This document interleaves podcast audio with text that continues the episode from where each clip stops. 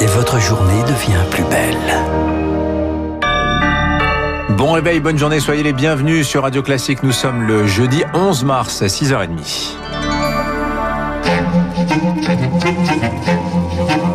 6h30, 7h30, la matinale de Radio Classique avec Dimitri Pavlenko. Et à la une ce matin, c'est le crime hein, qui a marqué la France ces derniers jours. Deux adolescents mis en examen hier soir, Marc Bourreau, après la mort d'Alisha à Argenteuil. Oui, deux de ses camarades âgés de 15 ans mis en examen pour assassinat. C'était il y a trois jours. En toile de fond, une rivalité amoureuse, une affaire de harcèlement.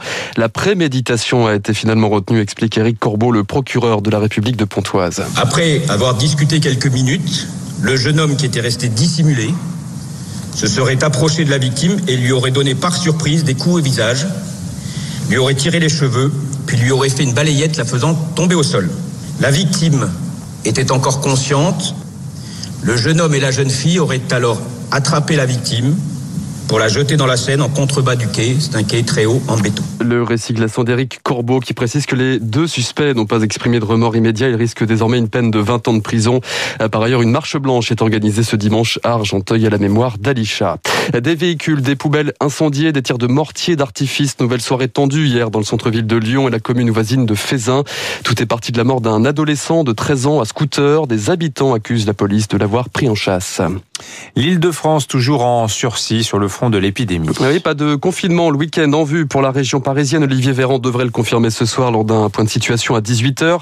Statu quo alors que les hôpitaux sont dans le rouge. Un millier de patients en réanimation. Le taux d'incidence lui frôle par endroit 400 000 contaminations pour 100 000 habitants.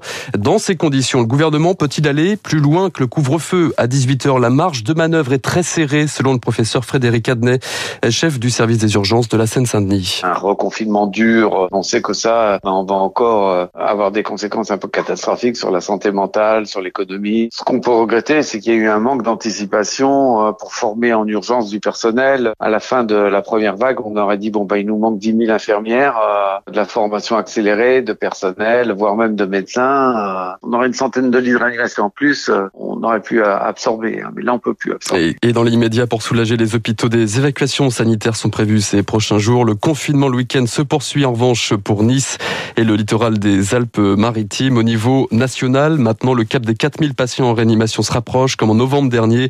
Encore 266 décès hier.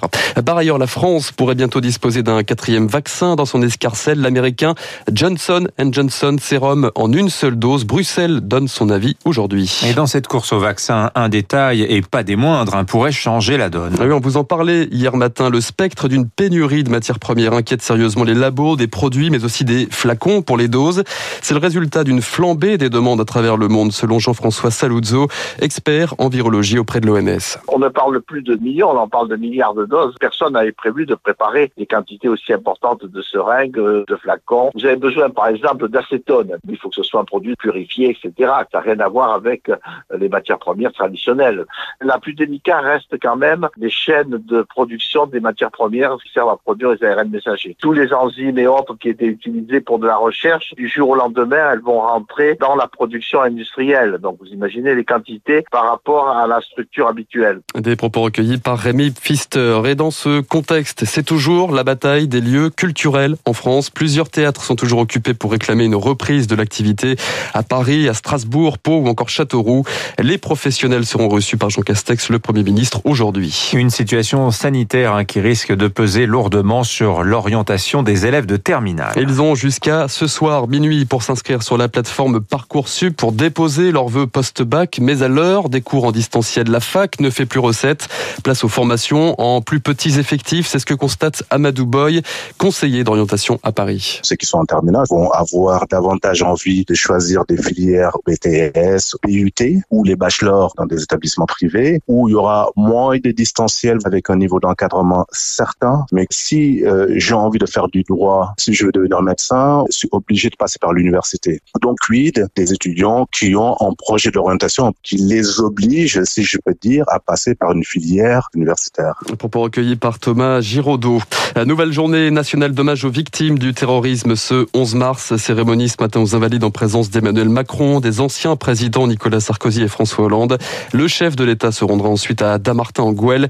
Rencontre avec l'imprimeur qui avait été pris en otage par les frères Kouachi en 2015. Enfin, c'était il y a tout juste dix ans. Le Japon a été frappé par l'une des pires catastrophes de son histoire. Un tsunami dévastateur et une explosion à la centrale de Fukushima. Bilan 18 000 morts ou portés disparus, près de 160 000 déplacés. Tout est parti d'un violent séisme ce 11 mars 2011, juste après 14h45 heure locale.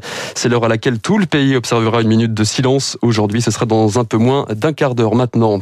Autre commémoration, celle d'une catastrophe patrimoniale cette fois. Il y a 20 ans tout juste, les talibans détruisaient à l'explosif les gigantesques Bouddhas de la vallée de Bamiyan en Afghanistan.